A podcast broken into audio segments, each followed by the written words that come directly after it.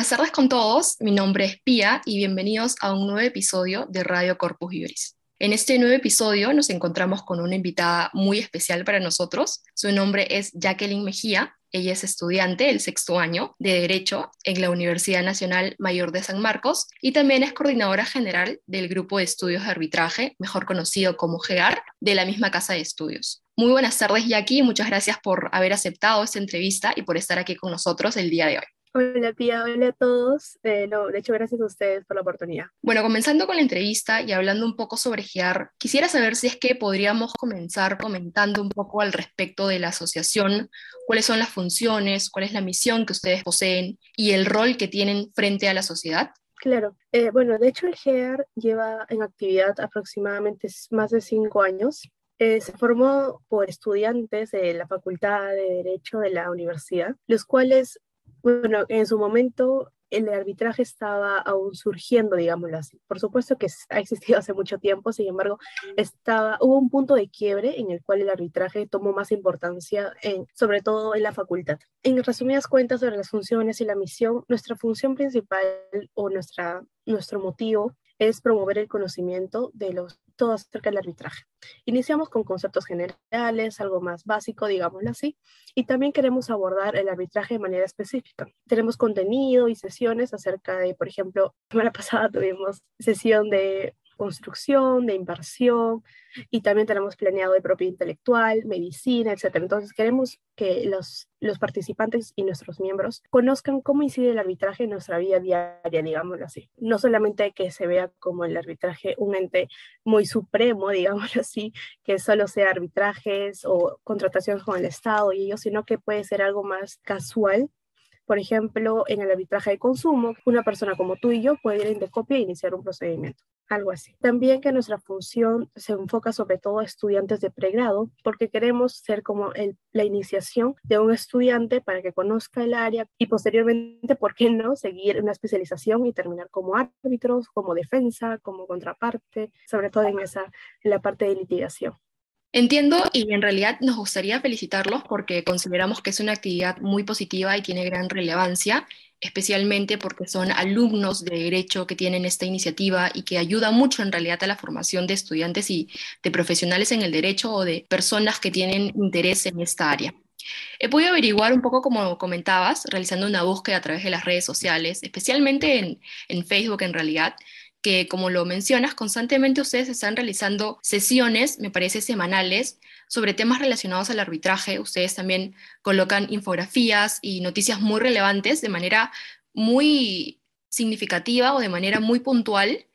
¿Cuál crees tú que ha sido el mayor reto que como asociación de estudiantes ustedes han tenido que enfrentar?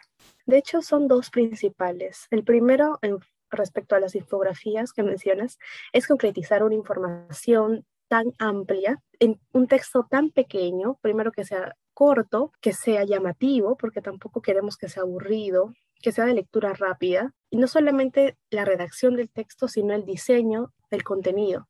Entonces sí es un trabajo arduo de nuestro equipo, bueno, de publicidad sobre todo, porque la manera de concretizar la información es muy importante, la verdad.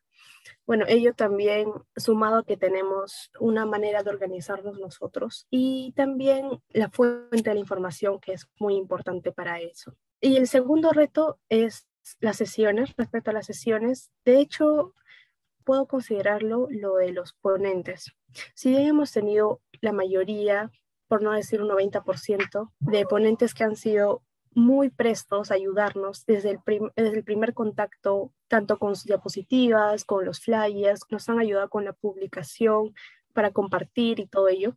Pero también, también es un poco complicado porque obviamente al ser árbitros tienen una agenda apretada. Entonces sí ha sido un poco difícil, nada imposible, la verdad, súper manejable. Y también sumado a ello la asistencia de nuestros compañeros debido a que todas estas actividades que realiza el GEAR es aparte de los estudios y del trabajo. Entonces, es más que nada el cariño o la motivación que tenemos nosotros por todo nuestro grupo de estudios que es lo que nos lleva a realizar todas estas actividades. Entonces, eh, también es un poco complicado o también tenemos que entender cuando uno de nuestros compañeros no está disponible al 100% porque también tiene otras actividades externas. Entonces, eso digamos que ha sido un reto, pero hasta ahora lo hemos manejado de la mejor manera porque sobre todo tenemos mucha comunicación. Sí, en realidad felicitarlos nuevamente porque es un trabajo arduo el que hacen. He visto que tienen ponentes no solamente a nivel nacional, sino también internacional de Colombia, de México, y nuevamente nuestras felicitaciones. Eh, yendo más allá eh, al tema arbitral, eh, he podido notar que en esta sociedad tan cambiante y que avanza en realidad tan rápido, cada vez más personas deciden colocar una cláusula arbitral en el contrato, para que si es que en la relación que ellos tienen en un futuro surja una controversia, esta controversia pueda ser solucionada mediante el arbitraje. ¿Cuáles crees que pueden ser los motivos o quizás hasta los beneficios que brinda el arbitraje sobre otras formas de solución de controversias? Respecto a cómo el arbitraje se diferencia, digamos así, de otros, de otros métodos, es algo que se repite constantemente y créeme que es el factor principal, que es célere como especializado. Hacemos hincapié en esto porque el arbitraje en sí toma relevancia o la importancia en Perú, sobre todo, en respuesta a una problemática nacional importantísima que vivimos. Creo que no, creo que no hay peruano que no se haya topado con la demora excesiva del Poder Judicial. Y hago bien excesiva porque tenemos que tener en cuenta que el hecho que un conflicto vaya a arbitraje no significa que se resuelva en tres días. Significa que va a ser más célere, pero especializado, como lo mencioné sobre todo el primero, porque al ser un proceso más ordenado y donde se respetan más todo el tema de los, de los plazos, entonces sí contribuye mucho a ello. Y especializado, que en mi opinión es incluso lo más importante de los dos, debido a que lamentablemente la organización del Poder Judicial no permite que determinadas controversias sean tratadas de la mejor manera. Un claro ejemplo que lo vemos es, como lo mencioné en las sesiones, por ejemplo, un arbitraje de construcción. Un tema de construcción tiene que ser visto por árbitros especializados en el tema, no solamente un abogado, e incluso un ingeniero civil o cuestiones similares. Lo mismo para propiedad intelectual, lo mismo para consumo. Entonces, sí son áreas que necesitan profesionales que tengan un enfoque más práctico y mayor experiencia en el rubro. Coincido plenamente contigo en que el ahorro del tiempo es muy importante, muy significativo y muy vital y también me gustaría hacer hincapié en el tema que son las personas mismas quienes pueden escoger al árbitro y eso le da quizás una mayor confianza a las partes de que eh, la controversia que ellos tienen va a poder ser resuelta de la mejor manera. Quizás también uno de los temas más importantes que se le puede cuestionar al arbitraje es el alto costo en el que se puede incurrir para acceder a él. Eh, bajo tu perspectiva y experiencia, ¿cómo crees que se podría responder a esta crítica, si es que pudiéramos llamarla así? Eh, sí, estoy de acuerdo que este tema es conflictivo y que tiene y que recibe varias opiniones respecto a ello. Sin embargo, considero que catalogar el arbitraje como caro o barato es muy subjetivo, entonces no voy a entrar mucho en esa área.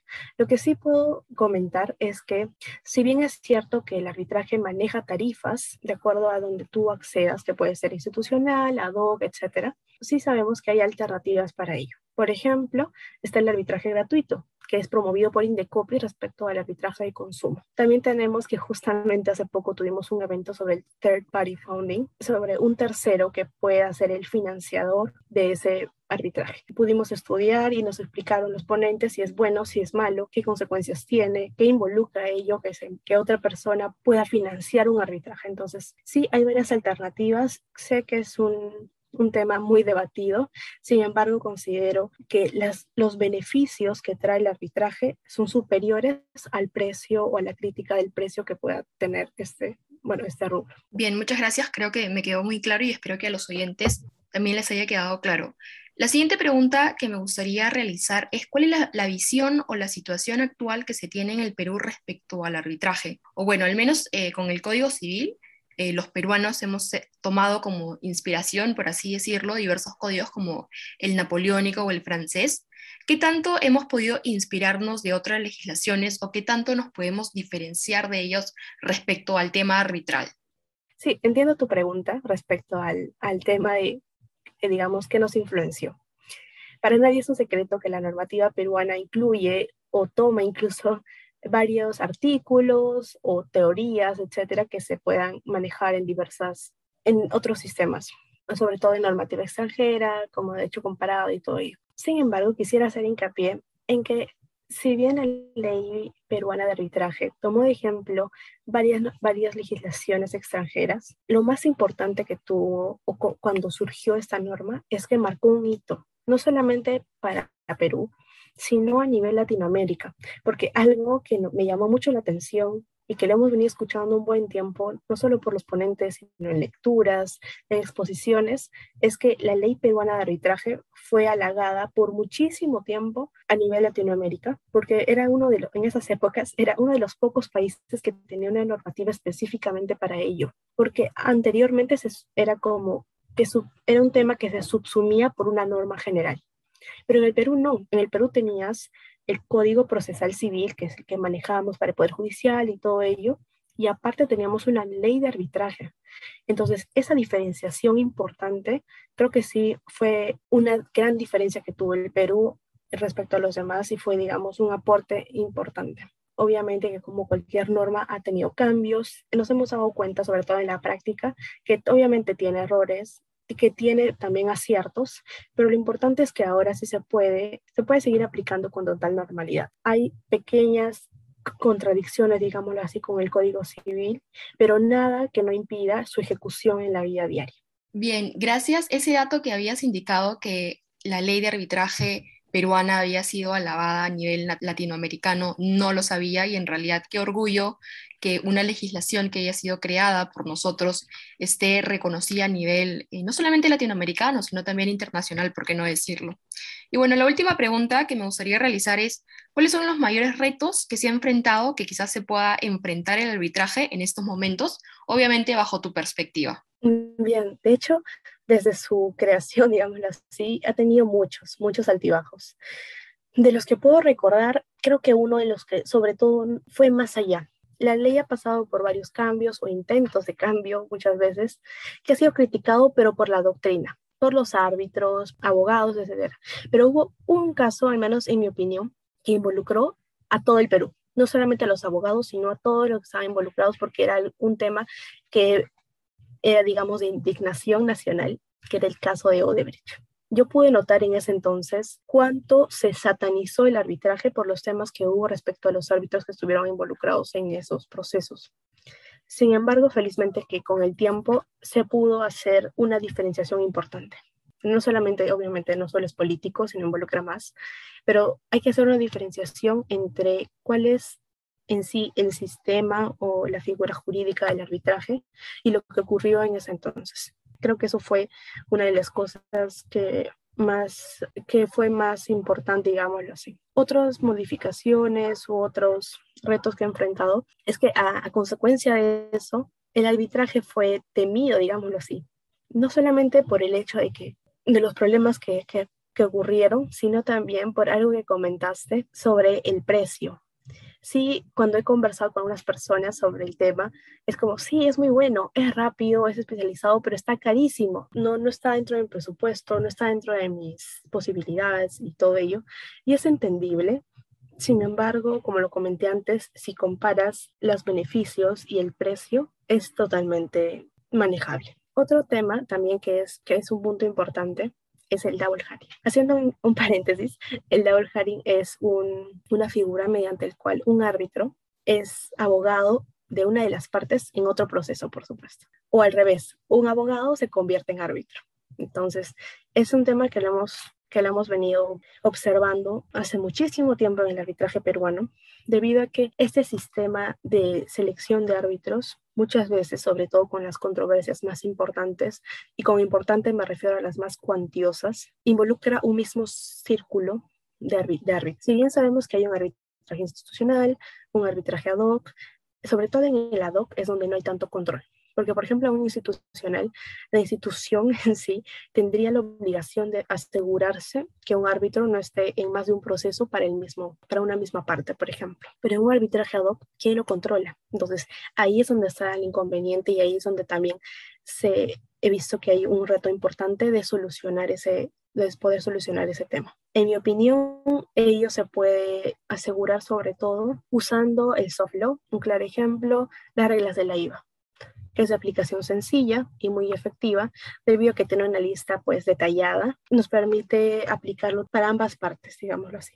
Entonces, eso es bueno porque si bien el arbitraje se caracteriza por eso, por ser rápido, por ser especializado, no se debería perder uno de los principios del derecho que es la igualdad.